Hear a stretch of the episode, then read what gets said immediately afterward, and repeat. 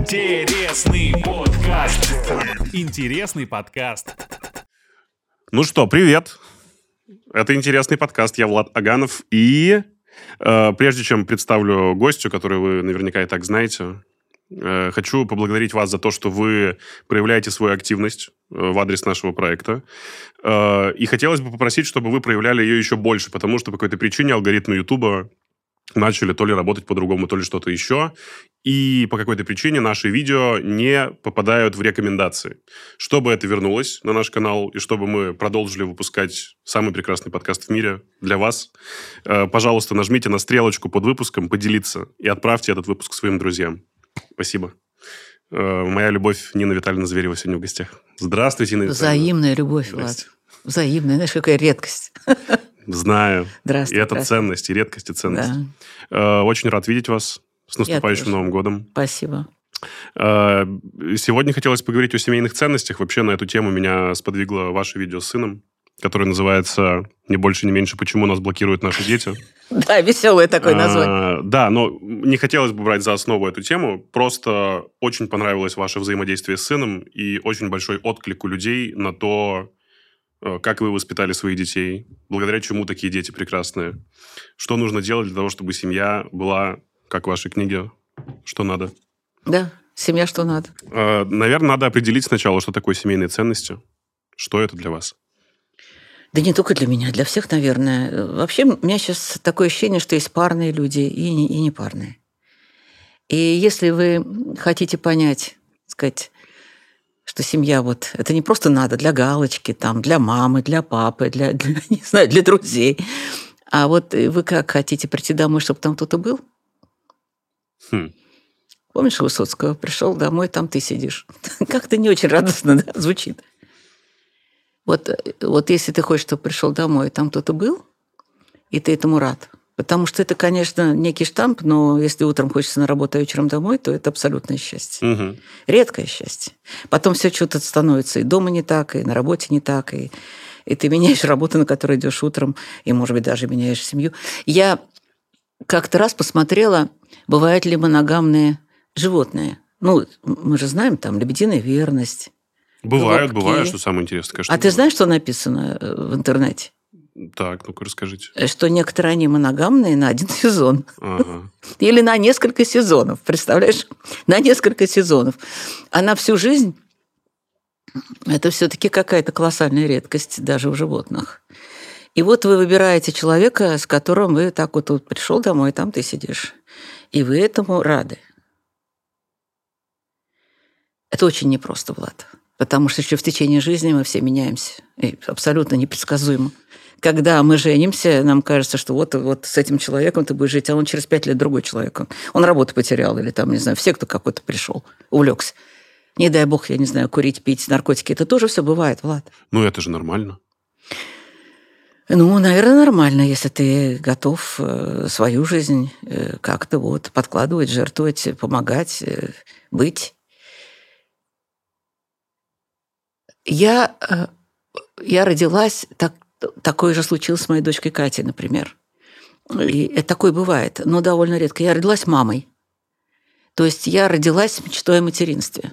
Ну, профессиональная мать. Да, говорят. да. И я потом, когда уже журналистом была, однажды приехала в семью, никогда об этом не рассказывала, где 14 детей. И я приехала с отрицанием, потому что я уже знала, что дети из многодетных семей никогда не имеют больше одного ребенка.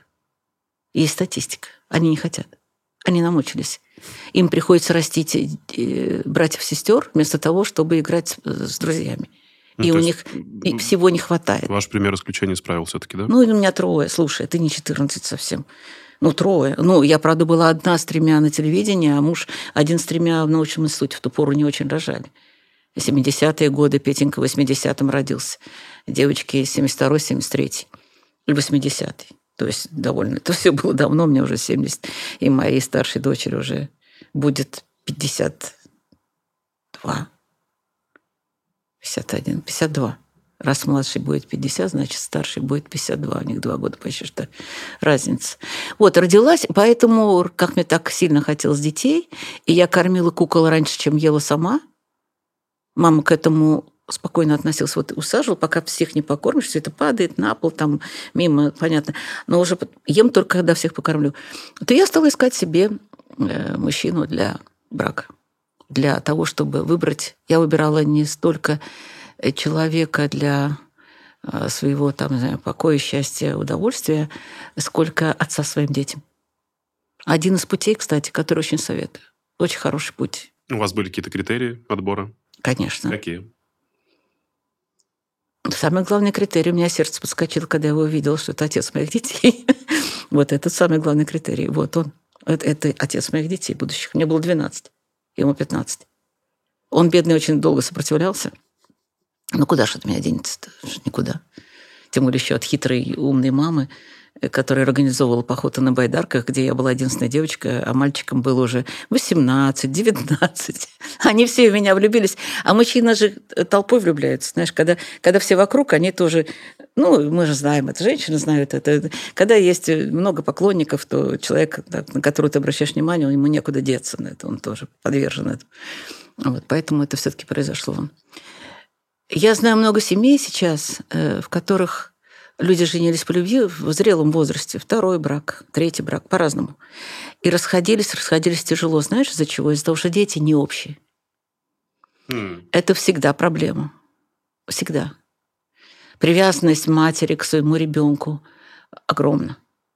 И когда встает перед ней там выбор, вот любимый мужчина и любимый ребенок, как правило, выбирается ребенок. Ну, и это тоже правильно, я считаю. Да, но если до этого любимый мужчина этого ребенка устроил на свою работу, сделал каким-нибудь там главным, этот ребенок не оправдал его ожиданий, он говорит своей любимой женщине, что, слушай, вот как-то он там не тянет, ну, это нормально, да? В творческой среде очень много таких историй. Я человек, знаешь, наслышанный, насмотренный, и я никаких фамилий, имен не называю, но все истории мои абсолютно реальные. И весь мой вот этот вот телефон полон историй. Так как я веду на YouTube хорошие вопросы, все эти вопросы – это ситуации реальной жизни. А книга «Семья. Что надо» – это ситуации тоже реальные. 99 ситуаций из жизни. И это же книга не о том, что, ох, вот первый поцелуй, и вот трое детей, и вот счастье всю жизнь без проблем. Такого не бывает. Не бывает. Ну, в этом же интересность жизни. Но какой Какое кино э, вот, ты бы стал смотреть? Красивая девочка, красивый мальчик, поженились, у них родились красивые дети. Они прожили счастливо. Не, я такое не люблю. Нет. Мне лучше, чтобы еще и хэппи-энда не было. Ах, вот так? Угу. Ну, это нас отличает. А, смотрите, какой вопрос у меня. А, можете ли вы оценить э, ценности семьи, в которой вы росли и воспитывались, то есть семьи ваших родителей? И те ценности, которые вы развивали и прививали своим уже детям. Это совершенно разные семейные ценности. Вообще меняются ли они, э, если меняется эпоха? У нас эпоха не менялась. У нас был Советский Союз, поэтому ценности родительские и наши гораздо ближе, чем ценности моих детей и мои. И уж слом совсем в такой, в другие ценности с моими внуками. Я просто это, мне все это очень интересно. Я никак на это не могу повлиять. Я приспосабливаюсь. Я знаю, что если я буду им интересна и зачем-то нужна, то я буду в их жизни, да, я про внуков говорю. Дети, конечно, так сказать, ближе как-то в этом смысле к нам, то есть там такое так называемое чувство долга, против которого сейчас очень много возражений, оно все-таки вот присутствует. У моих родителей была ситуация такая – что дети, именно дети, мы с братом, привносили самую большую ценность в их отношения. Именно мы. Угу. Так случилось. Папа понимал, что мама не очень его любит, что она вышла замуж за друга. И как-то вот она им восхищалась всегда. Ну, это достаточно. Он ее обожал. И так как ей хотелось детей, то, значит, соответственно, ему хотелось детей. Но дальше, так как он стал кормильцем, и он такой гениальный ученый, все ее придумки, все ее фантазии, а у нее была мечта и идея тоже дети с детьми там все на свете, походы, игры, спектакли, какие-то сумасшедшие праздники. Он все это поддерживал. Но когда мама не стала, вот сейчас, когда он пишет мемуары, все, я говорю, папа, расскажи про походы по Северному Уралу, про Байкал, про Мань-Пупунер, знаешь, есть так, так, такие. Это мама вычитала, папа же был секретный физик, за границу нельзя было ездить. И она вычитала в каком-то журнале, что есть такие каменные столбы, это чудо света. Сейчас это признано чудом света. И они шли туда 100 километров. Среди комаров, болот и вот этого всего, вот этих больших рюкзаков. Она, естественно, как с ней 105 учеников, и папа. Так папа сказал, слушай, я не хочу об этом вспоминать. Я сейчас говорю, напиши про ваши путешествия. Говорит, я не хочу об этом вспоминать. Это мамочка твоя любила, я, я делала все, что она любила. Но у них философия э, такая, которая мне сейчас очень близка. А мне кажется, просто людям трудно это принять. Я не знаю, как ты это примешь. У папы очень просто. Когда я его спрашиваю, в чем вот это счастье их, вот 72 года вместе. И знаешь, какой-то колоссальной радостью друг другу. Вот они всегда радовались друг другу. Всегда. Дома. Пришел домой, там ты сидишь. Ура! Приносить радость друг другу. Угу. Вот поэтому я в этой книге написала, что в нашей семье всегда слышали э, слово «хочется». Э, люди всегда реагировали на твое хочется. Вот, вот это вот было. Вот приносить радость. Звучит просто. Но попробуй, узнай, а в чем в смысле радость для этого человека. Да? Ну вот, папа любил кушать дома, и мама, несмотря на то, что была занята везде и всюду, каждый обед, каждый день был приготовлен. Всю жизнь, всю жизнь. Он никогда не ел в институте, он всегда приходил домой обедать. Каждый день. Каждый день был обед. Вот женщины меня поймут, это же застрелиться. Ну и все-таки, э, подводя такой небольшой вывод э, своему вопросу и вашему ответу, мужчина, который любит женщину больше, нежели наоборот, вот это залог успеха, наверное, все-таки долгосрочной семьи. Почему-то мне так кажется. И мы обсуждали это со своими друзьями, и большинство меня поддержало. Я могу сказать, открыть тайну. Вы я уверены? Да, да. Я, я, я не, не, не, не такой, который я не могу открыть, а такой, который могу открыть. Я внучкам и дочерям говорила, что из ваших поклонников выбирайте тех, кто сильнее любит. Это залог, да. Кто любит, безусловно. То есть это для него... Он жить не может без тебя. Это всегда чувствуется. Вот и есть такие. И у меня такие были несколько, но, но муж один из главных таких претендентов в этом смысле. И потом я видела в нем большой такой потенциал, как отца. Это мне было тоже очень важно. Ну и, в общем, так случилось. А главный потенциал как отца – это что? Это тоже, ну, помимо любви, это действительно желание, э, э, главные семейные ценности, главная семейная ценность, скорее, вот так. Это ценность семьи, как бы это банально не звучало. То есть человек, который понимает, что семья для него – это все, вот, наверное, на этом вы можете сфокусировать свое внимание, сказать, да, точно, вот этот пацан. Ну, во-первых, так же, как папа, у меня муж всегда был готов к моим вот этим всем идеям. В виде праздников, походов очень многое осталось из традиций нашей семьи, и мы их еще как-то приумножили. Э, вот. Ну, у меня, например, был такой праздник «Полжизни замужем». Мне было 36. Я позвала друзей на дачу, мы все были в нарядах нарядных, были босиком, по траве, с вкусной едой, полжизни замужем. Ну, разве это не праздник? Сейчас я уже черт знает сколько там лет уже замужем, уже не так совсем интересно. И он это всегда поддерживал. Но потенциал отца в том, что человеку ничего не лень. Мне всегда это в нем очень нравилось. Вот ему ничего не лень. Ему не лень с ребенком ничего, ему не лень читать книжку каждый день детям. Ему не лень было стирать все это белье. Не было стиральных машин. Ну, пока не появились дети, вы же не знали о том, что будет так? Знала. Он отличался этим от всех других парней. Он, ему вообще было ничего не лень. Но потом были походы, там все видно. Mm. Бросался помогать. Всегда. Ну, он вообще не знает слова лень.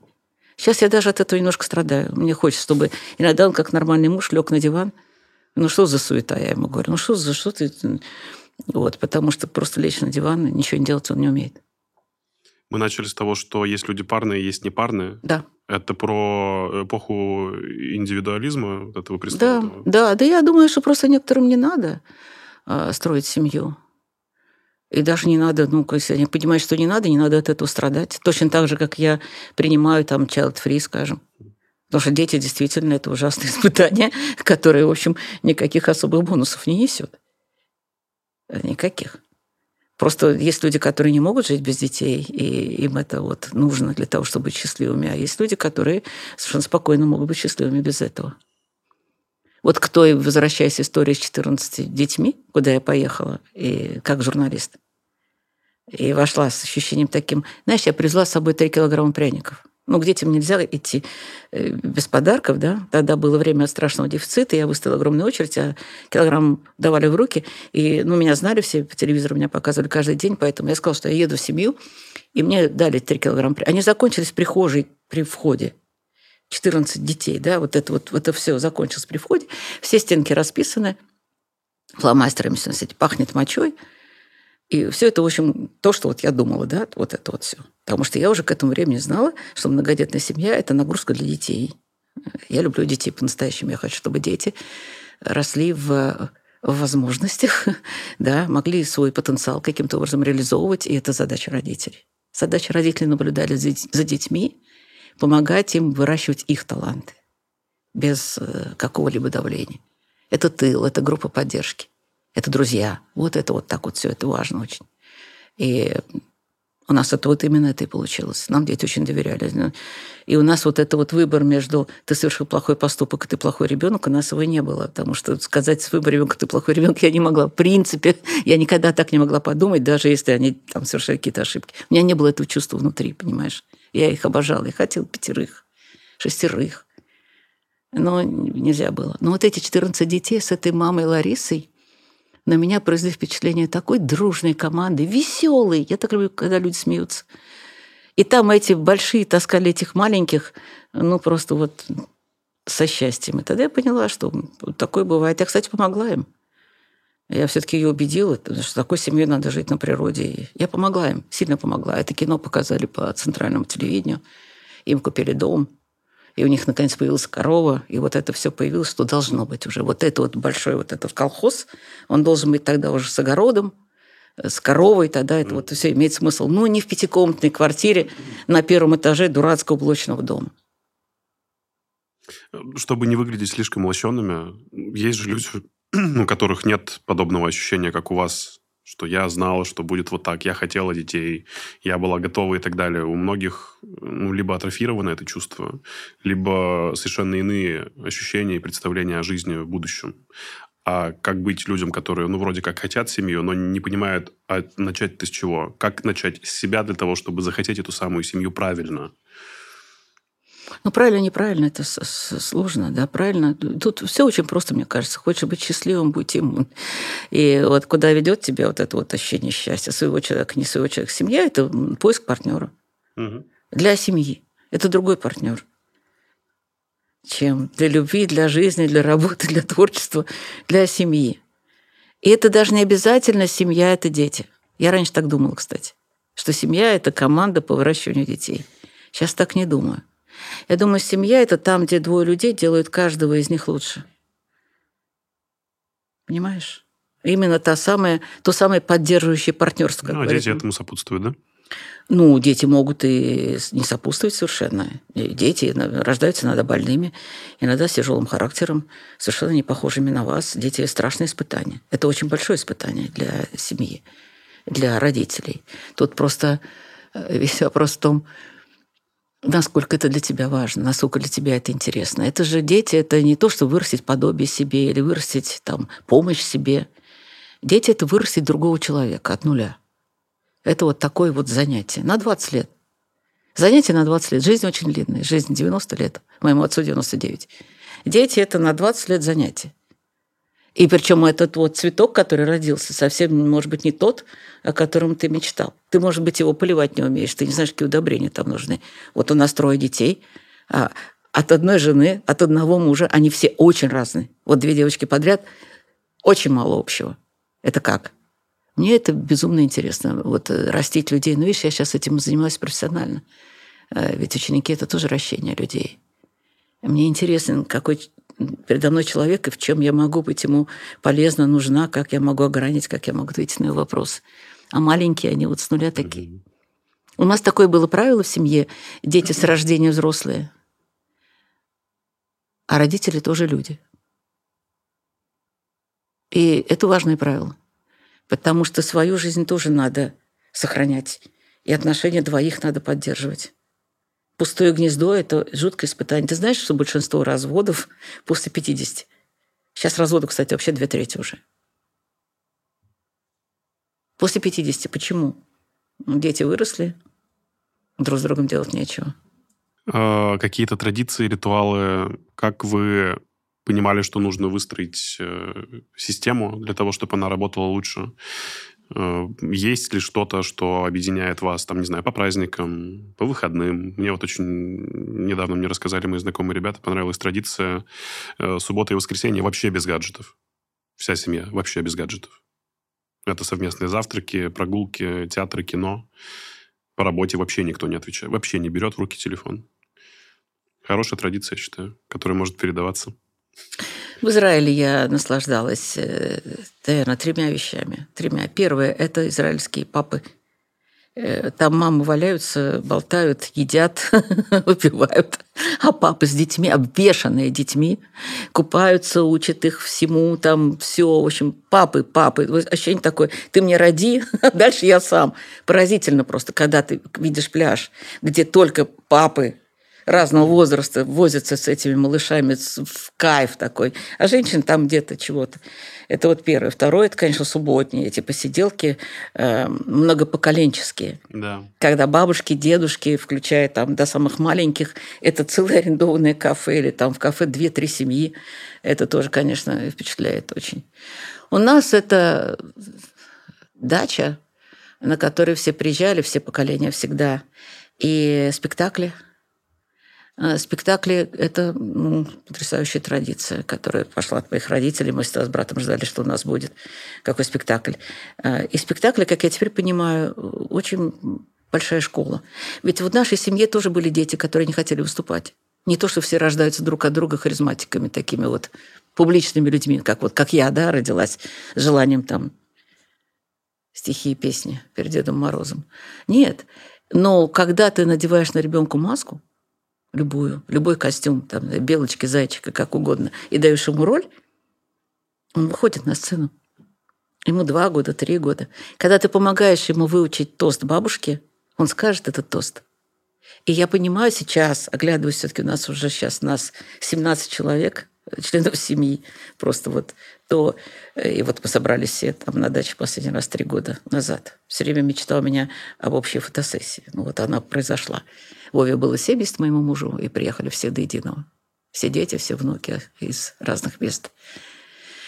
Вот, поэтому у нас спектакли, у нас, конечно, еда. Это формировало более крепкие связи, дружбу между вами, родителями, детьми и всеми, кто собирался в этом доме? Ну, тут, наверное, спектакль это творчество. У тебя, кстати, многие люди в интервью говорили это, я обращал на это внимание, что основа для общения, для дружбы очень хорошая основа творчества. Спектакль – это творчество, это подготовка. Подготовка, может, важнее, чем сам спектакль. Я пишу стихи, там, у меня, кстати, все пишут, и там, дочка, и сын, они все, сын еще, может, и на английском.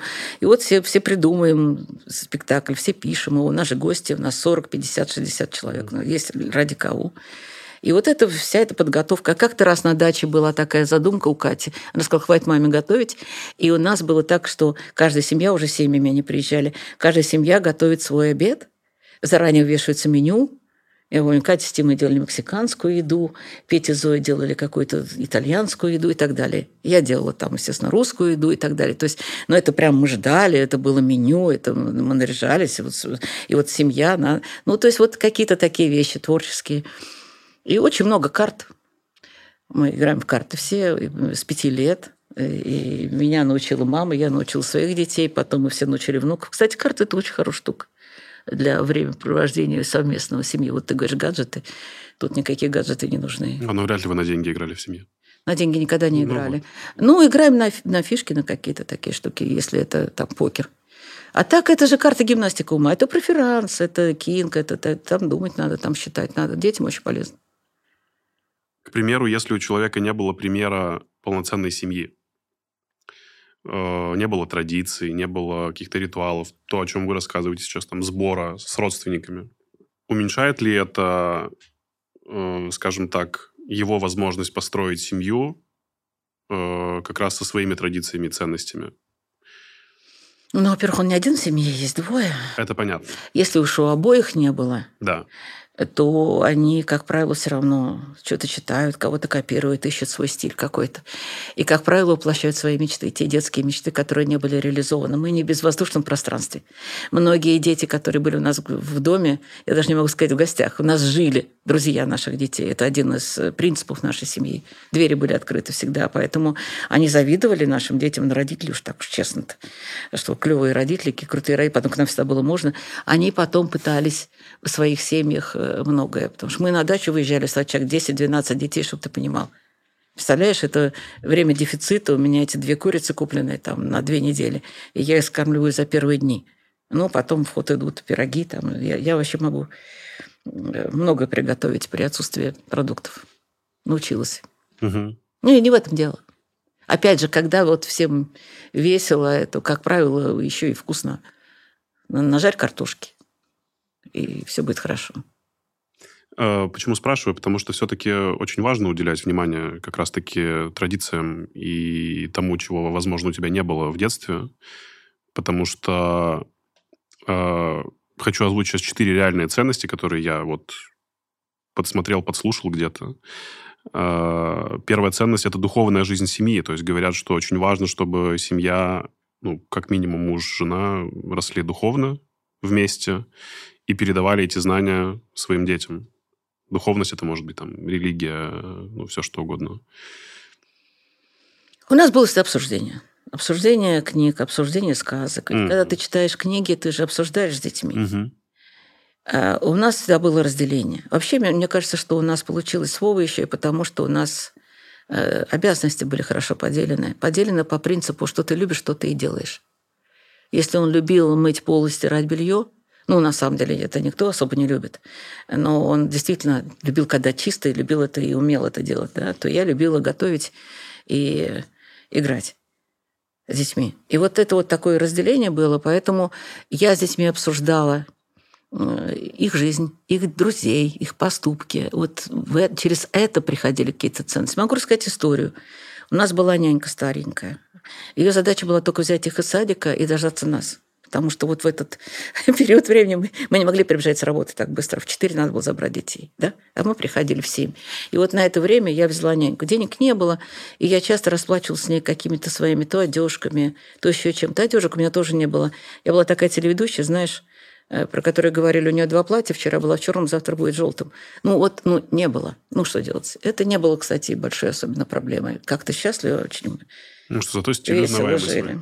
Да, ну, не знаю, что-то было хорошее. Главное, чтобы мне нравилось то, что я делаю. Это, наверное, самое главное. И вот э, однажды я пришла домой, а это наша баба Дуся, вся забинтованная, лежит. Дети решили ее лечить. Ну, одной, скажем, там три года, другой пять лет, еще Пети не было.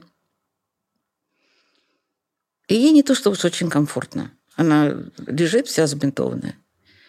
И тогда я усадила девочек и рассказала им про бабу Дусю. Я рассказала, как она отправила на войну своего мужа, и он там погиб. Как потом умерли от голода трое детей. Еще осталось двое. И вот эти все рассказала, как она работала дворником. Ну, все, что я знала, я же разговариваю с людьми. У них стояли слезы в глазах, у девчонок. Они ее распаковывали от этих бинтов, целовали ей руки. А потом начали ее кормить. А на следующий день, там мне воспитатели рассказывали, зима была, они на саночках ее везли из садика. Они не дали ей идти. Они ее посадили в свои саночки и везли ее. Две девочки везли ее. Вот так как-то. Я про людей, а Вова про книги. Таким образом. И через отношение к другим взрослым. Знаешь, что меня пугает, Лад? Меня пугают сейчас психологи, особенно инстапсихологи. Я сейчас хожу больная от одной истории совершенно человеческой, случившейся позавчера. Мне написала мама, что дочка ей сообщила, что психолог сказал, что надо сепарироваться ей от матери. Слово сепарация. Ага, да. И когда мама заходит, мама и кормит, поет, содержит. Когда мама заходит в комнату, она говорит, мама, сепарация. Не заходи. У меня портится настроение, когда заходишь в комнату. Мать вопит от ужаса, спрашивает, чего ей делать. Сепарация от матери.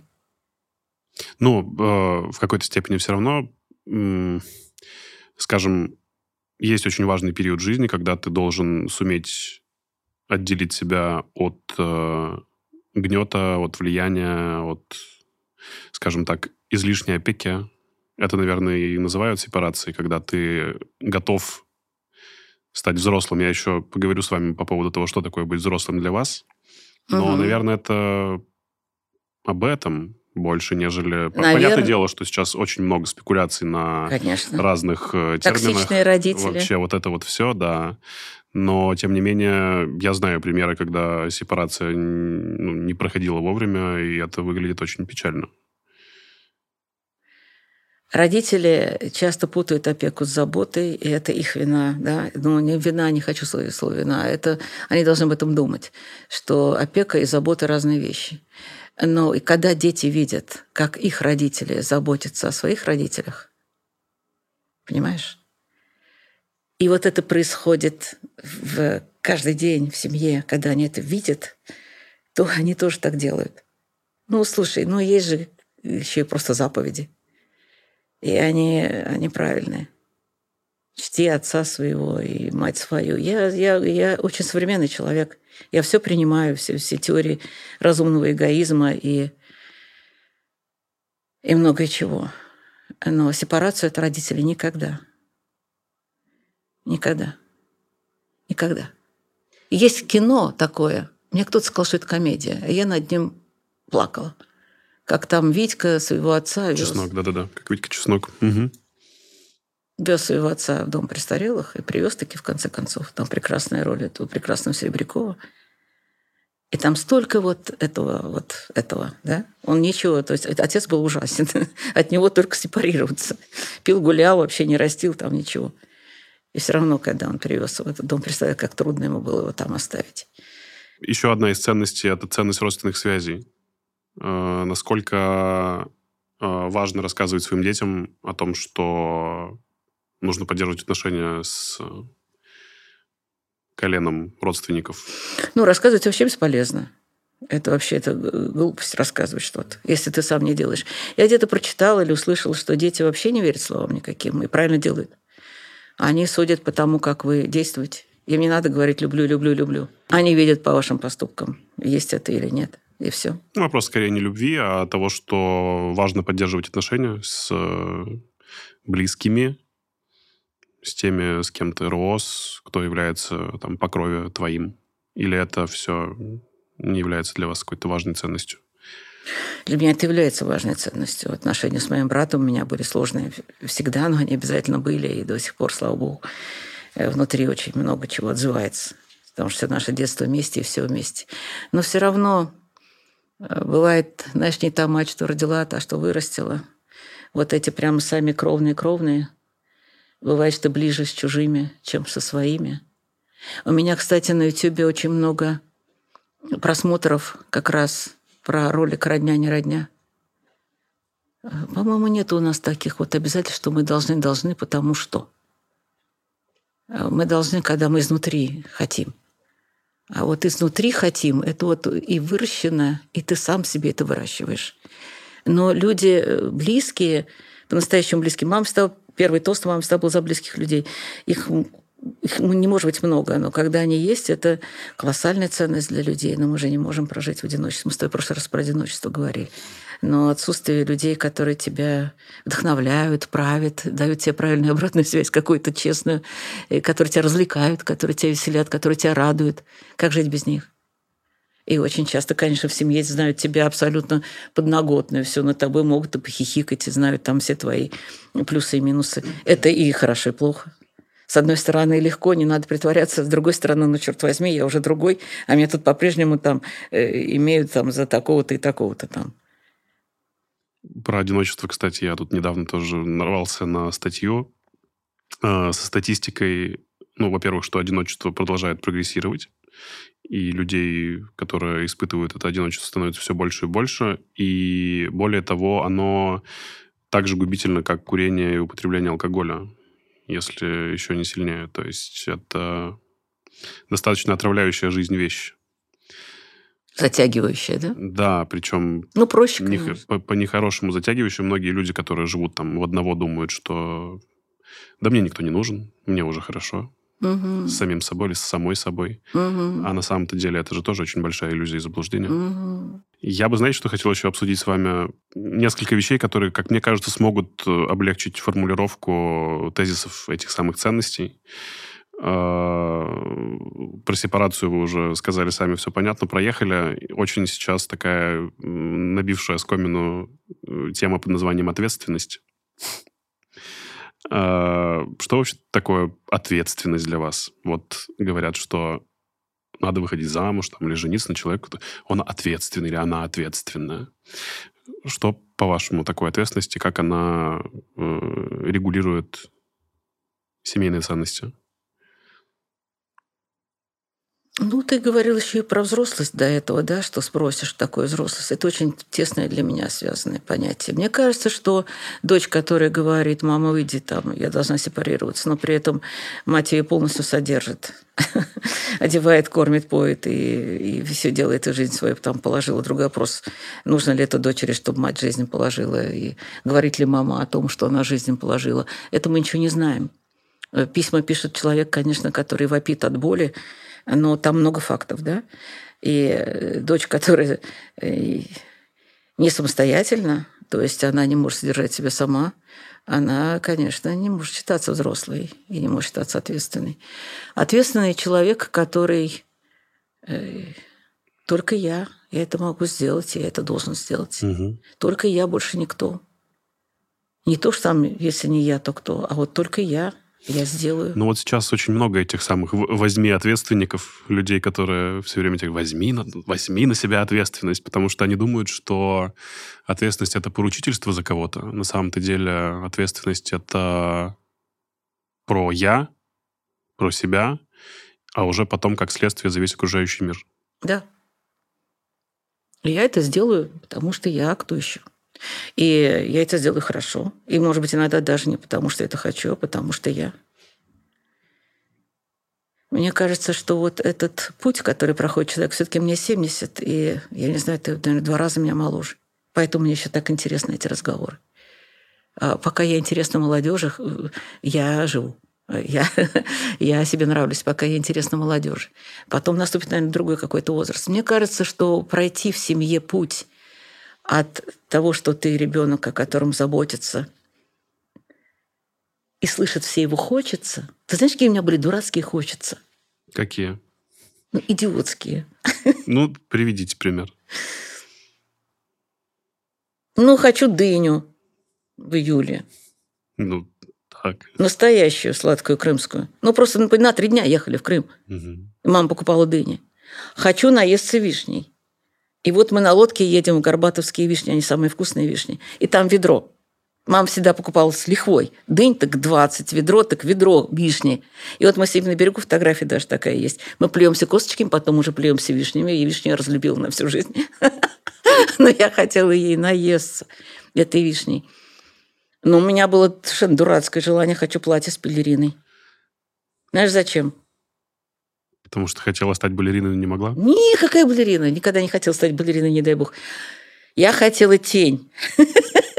Ты идешь по улице, тень, и ты с пелериной, как в 19 веке. Причем я же некрасиво хожу, я, меня не учили, к сожалению, ходить. У меня бабушка как летала, она в Смольном институте училась. Как она держала плечики, как она ходила. Но не научила меня, к сожалению, баба Соня моя. А вот э, пелерина у меня была. И вот такие вещи. Я очень хотела шубу.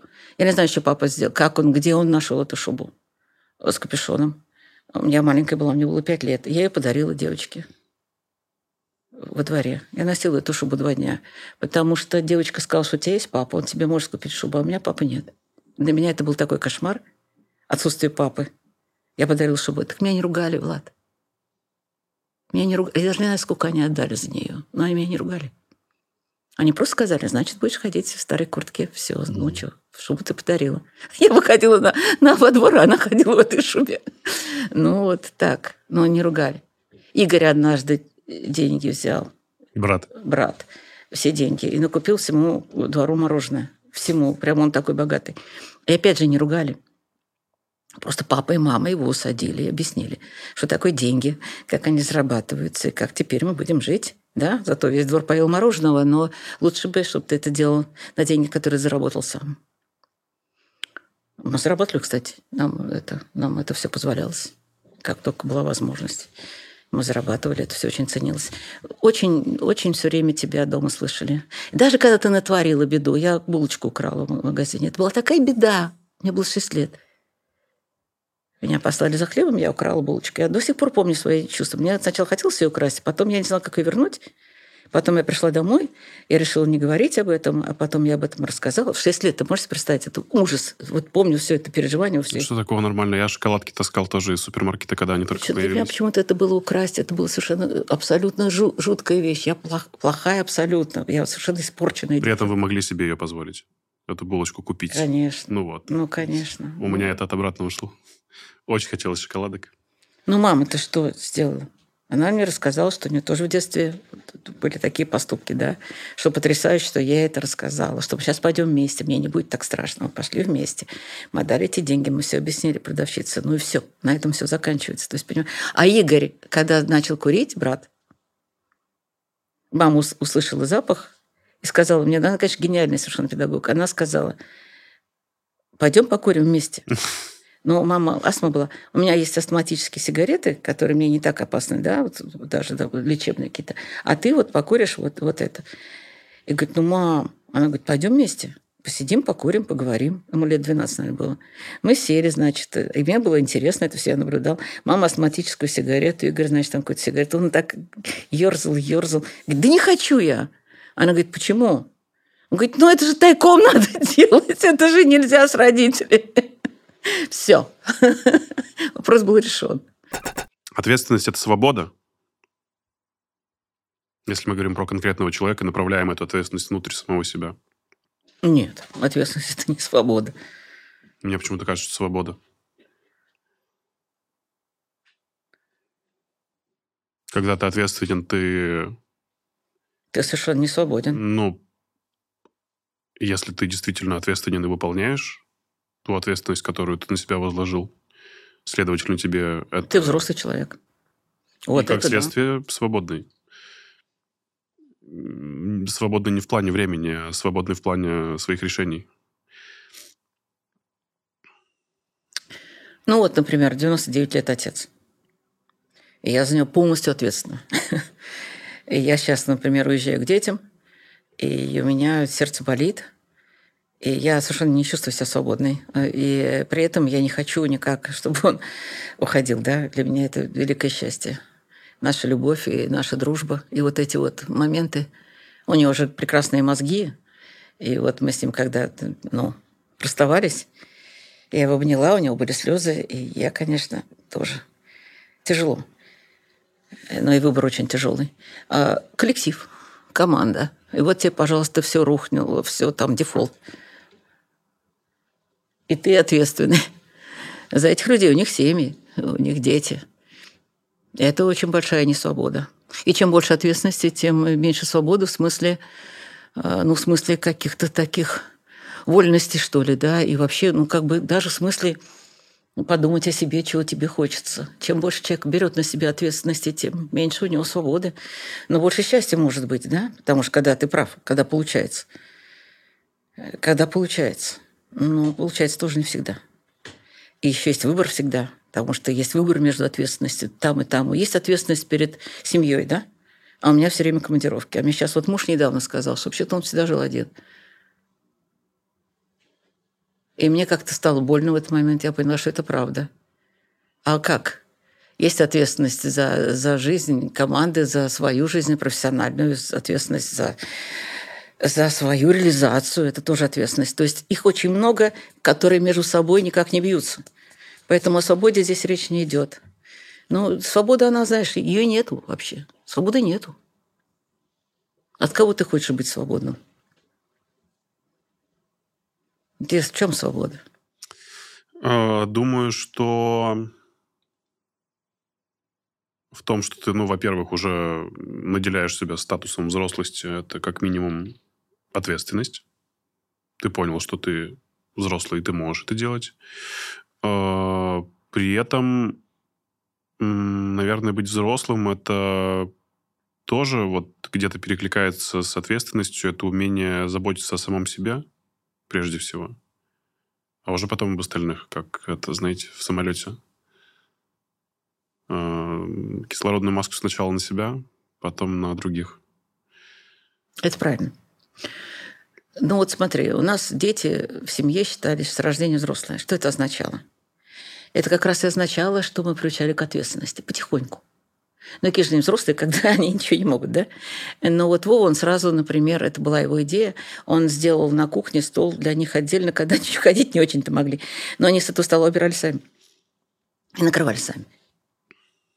И у них там, убрать постель за собой, еще что-то. Все время были какие-то обязанности, ответственности, да, которые увеличивались с возрастом, и, ну, которые, с которыми не справлялись под наше очень доброжелательное к этому отношение, да, под нашу похвалу, под наше счастье, что вот ты это смог, ты вот уже там сам сумел.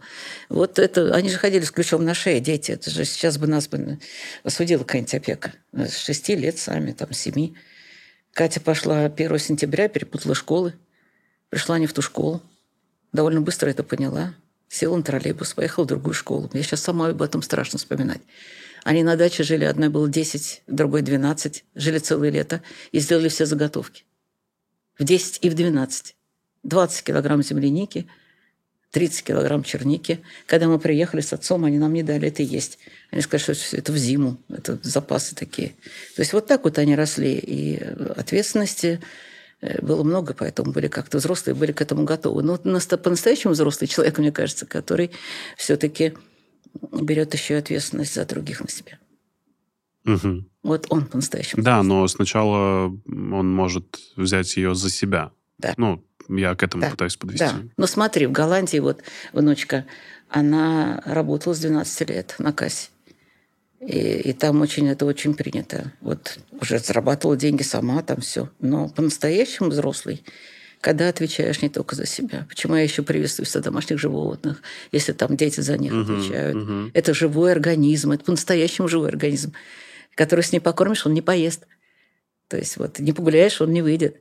И вот, вот этого должно быть много. У евреев тоже есть очень классная штука с самого раннего детства. Сейчас, кстати, Саханука сегодня начинается. А, цдака.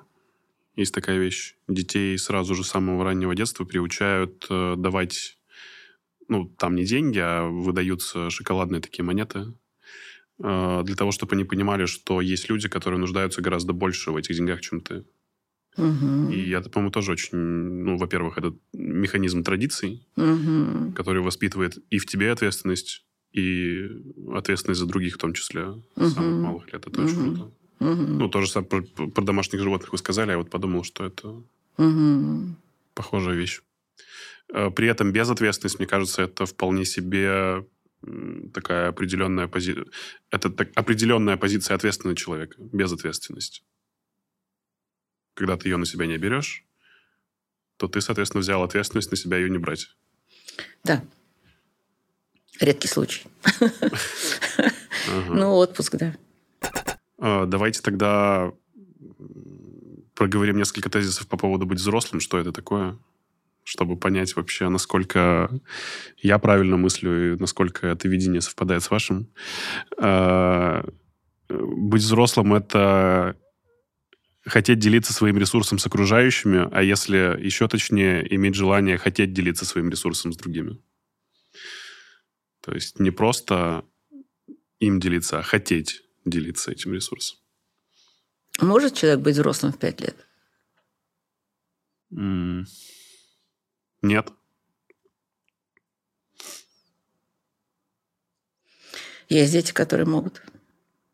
Есть такие дети. Ну, во-первых, вот и дети войны. Просто я много про это читала и знаю. И, во-вторых, дети, которые рождаются такими, что они действительно делятся своим ресурсом с другими. А у нас Катя такая была. Она лежала когда в больнице в 4 года, И там было все серьезно, и там было очень много уколов. Вова с ней лежал, он тогда писал кандидатскую диссертацию, лежал с ней в больнице целый месяц. А когда ее выписывали, там все врачи медсестры все рыдали, никто не хотел ее выписывать, потому что она умудрилась за этот месяц э, всем сделать что-то хорошее. Делилась своим ресурсом с другими. То есть есть, есть такие дети. Удивительные совершенно. Э, то есть есть вынужденная взрослость, когда человек сирота, когда человек э, войны, когда, когда вот дети становятся не детьми, да. И есть дети, которые рождаются с э, такой кармой, с такой харизмой, что они почему-то вот им они более счастливы, когда они делают что-то для других, чем для себя. Это тоже, между прочим, на самом деле не, не очень большое счастье для самого человека. Ты правильно говоришь маску сначала на себя, а этому еще не все, не все умеют. Некоторых надо учить. Некоторые прямо такие вот для других. А потом смотришь на них, а сами-то они счастливы, нет? Вот. Но я думаю, что здесь от возраста вообще никак не зависит, а определение правильное. Я тоже всегда считала, что взрослым человек становится тогда, когда он что-то делает для других. Угу.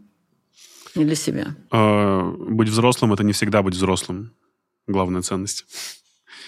Ну, только повзрослевший человек понимает, что важно иногда вот это проветривать свою излишнюю рациональность.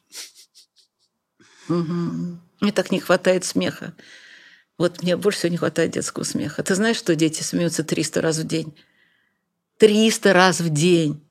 И куда же потом это все у нас девается? Я, когда учу людей выступать на публике, всегда говорю, вы все любите смеяться, но почему вы не любите шутить? А знаешь, почему люди не любят шутить? Боятся, что не засмеются. Страшный сон любого юмориста и сатирика. Все такие сугубые, все такие серьезные все такие взрослые. Ужасно.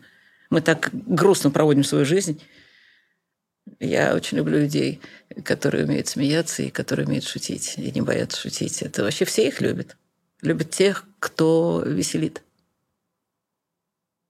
Вы часто отключаетесь от своей вот этой вот взрослости и ответственности и позволяете себе быть ребенком?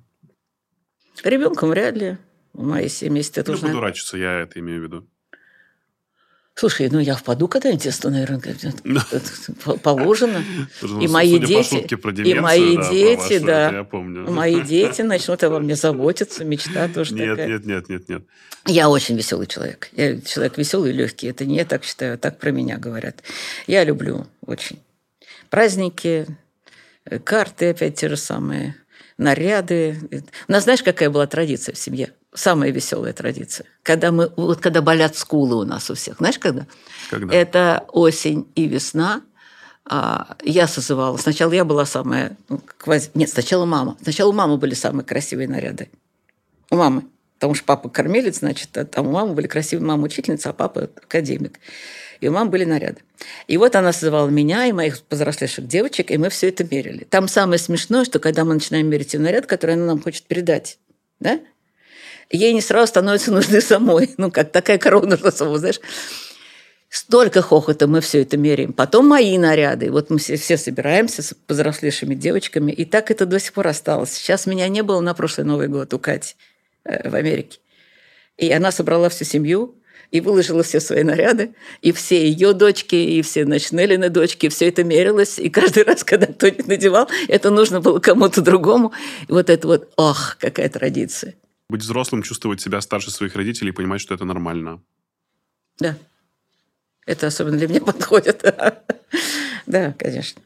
Ну, это удивительно, что ты в какой-то момент просто такой, а, вот эти люди меня воспитали со своими ошибками, со своим неидеальным представлением о мире, с тем, что они просто обычные ребята, которые до сих пор так странно рассуждают. Ты знаешь, моя Нелли совершила некий подвиг, старшая дочь. Она такой аналитик, она же математик. И она однажды написала письмо родителям. Потому что э, родители стали обсуждать детей, какие они сейчас плохие. Ну, как всегда, да? Не та молодежь пошла. А мы какие хорошие. И она написала письмо, какие мы плохие. Их поколение. Да, конечно. Мы там выпиваем, изменяем, еще что-то такое, много чего делаем такого, да, что нам кажется нормальным. А эти ребята нет, они этого не делают, они другие. Они за экологию, они за верность, они там вот Но она вообще очень любит молодежь, и я люблю молодежь. Но я думаю, что это поколение вот моих детей и моих внуков точно лучше, чем наше. Я вижу в них очень много хорошего. И, конечно, мои дети взрослее, чем я. Безусловно, я учусь у них. А когда мне надо что-то серьезное, пока я не обзвоню всех троих и не поговорю, я ничего не делаю серьезного. То есть я, они взрослее, в смысле они современнее. Чаще вы первые звоните детям или наоборот? Вот тут очень по-разному. Они пока, слава богу, тоже советуются. Это для меня самое большое счастье. Советуются? Угу. Ну, когда тост надо что-то сказать, еще надо что-то сделать, какой дом купить из домов, которые там новые и так далее. Советуются. Сами а почему для них важно советоваться с мамой при покупке дома, например? Не знаю. Меня это тоже удивляет. Я в этих домах ничего не понимаю. Ну, я, я, значит, я легко. Какой дороже, тот и надо покупать. Вот видишь, значит, тоже совет. Интересно. При да. этом э, ощущение своих детей гораздо более взрослыми, чем вы сами, это не про то, что они вас воспитывают теперь. Нет. Хотя и это бывает. Мне Петь, Петя, я помню, сказал мне как-то, мам, тебе не кажется, что ты хочешь вызвать у меня чувство вины? Он просто спросил. Я подумала, так, я манипулятор, который вот давит там на какую-то вину. Себя проанализировала. И потом сказала, да, Петь, я была не права, кстати. Да, так было? Конечно, много раз так было. Но он очень умный, глубокий, он больше меня знает. Они как-то все образованнее, чем я. Это такое счастье. Ну, и мы же с ними не конкурируем. У каждого своя роль. Там есть такая фраза, которая мне очень нравится. Фраза такая «маме можно все». Другое дело, что мама этим не пользуется. Как-то так всеобъемлюще вы ответили, что даже вопрос, который у меня возник, не особо имеет смысл. Я перед тем, как мы с вами встретились, задал вопрос в своем телеграм-канале, э, какие семейные традиции были у вас. И многие как раз э, в преддверии Нового года начали вспоминать о том, что они вместе готовили. Угу. То есть людей в большинстве своем объединяет готовка. Еда, готовка, конечно. Ты знаешь, Неля нас очень рассмешила. Она же вышла замуж за индуса, и она говорит, мы все время ездим от брата к брату, он шестой в семье, и, э, самый младший. Там, знаешь, какая традиция была? Младшего мальчика мама брала с собой спать, а никого больше нет. А знаешь почему? Потому что он должен был жить с мамой. Он должен был проводить маму, ну, вот в старости жить с мамой. А он женился на моей дочери, жил в Голландии. Для него это было такое чувство вот невыполненного долга, да, что он купил квартиру брату, чтобы тот жил с мамой и помогал ему. То есть вот это вот очень интересно. И Нелли, когда приезжает в Индию, с, со своим мужем. Она говорит, мы ездим от брата к брату, там такие семейные традиции, да? А говорят только про еду. Она выучила Бенгали, она говорит, они говорят только про еду. Они спрашивают, чем вас кормили там, а как были сделаны лепешки, а какие были пирожки. Люди, которые говорят про еду, на самом деле говорят не про еду. И на самом деле в этом очень много, жи, жи, не знаю, нежности, любви, заботы, понимаешь? И то, чтобы у нас не то, что у вас уже там вот уже было, и там все, все очень жалеют про Набу, что у него такая жена, больная, видимо, раз такая худая. Там же надо, чтобы с возрастом. Вот. Я, наверное, немного индус. Я всегда про еду говорю. Да. Угу. А я тоже тебя спрашиваю, что приготовить. Ну, смотри, и перемены здесь есть потому что все мамины любимые там борщи, пирожки и так далее сейчас подвергнуты некоторому, э, некоторой редакции. Меня спрашивают, с чем, меня спрашивают, на каком масле, не жирно ли это все будет. И, в общем, я, конечно, не, это не так уже готовлю для них, как мы готовим, например, когда у нас просто наши ровесники, гости, друзья. Тяжело быть отдельно, Влад. И, конечно, многое теряется. С детьми мы ничего не потеряли. Петя как-то сказал, что мы близки друг к другу на расстоянии не меньше, чем рядом. Это правда. Как-то мы держим друг друга в, в, в поле своего зрения. У нас нету еженедельных чатов. У нас нету никаких принуждений. Но у нас есть потребность, когда в общении возникает семейный чат. И там все. Там столько окошек. И там все. И мы разговариваем, и кто-то модерирует, мы если кто-то модерирует, потому что иначе это непрерывно будет. Никого не слышно будет. Поэтому либо Катя, либо я, либо младшие дети, там вот все. Но все равно с внуками я сейчас дальше, чем это было, когда мы были рядом, конечно, я это чувствую. Все меньше звонков, все меньше писем. Я перестала их э, просить писать дедушке. Он очень переживает. Я, но я всегда раньше говорила, это традиция. Его надо поздравлять с днем рождения, с 9 мая, там, с Новым годом, чтобы они все писали ему письма. Он письма читает. Это главная его связь с миром. Плохо слышит, плохо видит, но письма читает. Пишут только дети. Вот сейчас многие перестали писать. Они его забыли. Они все-таки очень долго его не видели. Вот с внуками связь, конечно, нарушается. Я сейчас, когда готовлю подарки им на Новый год, я просто нафотографировала в магазине много всего послала и сказала, что кому выберите. Я хочу, чтобы они обрадовались, тогда пускай уже выберут. А раньше мне не надо было, я знала, что кому. Зато у меня еще была такая вещь, я повторил свою бабушку. Бабушка однажды позвала меня и девчонок и сказала, вот мои драгоценности. Ну, их немного было, ну, какие там были. Она говорит, я не надеваю. Выбирайте. А нам так надо было тогда. И, и, и, и мне. Потом мама сделала то же самое. И я сделала то же самое. Я открыла свои шкатулки, сказала внучкам, вот, выбирайте. И я, когда приезжала к ним, или когда они, когда мы видимся, и вижу сережки свои или колечко свое, это такое счастье на внучке. Ну, она носит, значит, ей нравится, но это мое, понимаешь, это мое тепло там, это тоже, считает традиция. Они в мелочах каких-то. В именах. Нинка названа Нинкой в честь меня, а в честь моей мамы. Это тоже традиция. А Вовка младший в честь моего а, мужа. И так случилось, что у зятя тоже Вова. Папа, поэтому мальчик один, сразу двух дедушек названный. Это тоже традиция, это очень приятно. Вы сейчас полетите на Новый год в Штаты, и вы будете чувствовать себя там дома, потому что все близкие рядом. Потому что я там буду готовить, потому что я там организую все свои любимые игры, потому что мальчишка мой маленький, а потом девочка маленькая. Они вот играют со мной в эти электронные игры. Они меня и научили, вот видишь, где-то я с внуком. Они меня и научили. Это, кстати, тоже очень важно в, в поколениях, когда взрослые учатся у маленьких.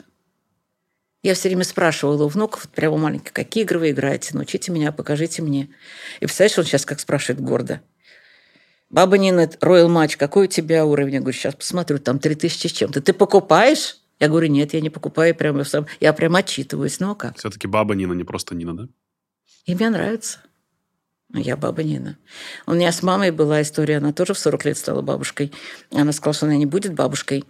И поэтому она, э, Неренька ее звала мамина мама. Я свою тоже никогда бабушкой не называл. Но это я придумала, по-моему, очень хорошо придумала. Мамина мама. Но я сразу родила Катьку, и мама сломалась уже тогда, ладно. И они называли ее баб, БАП, баб. И баб ее звали там все поколения. А я сразу сказала, баба Нина. Все, баба Нина. Это очень мило. Ну, хочу поделиться историей, которая как раз э, отрывается от контекста истории про еду. Тоже в телеге написали.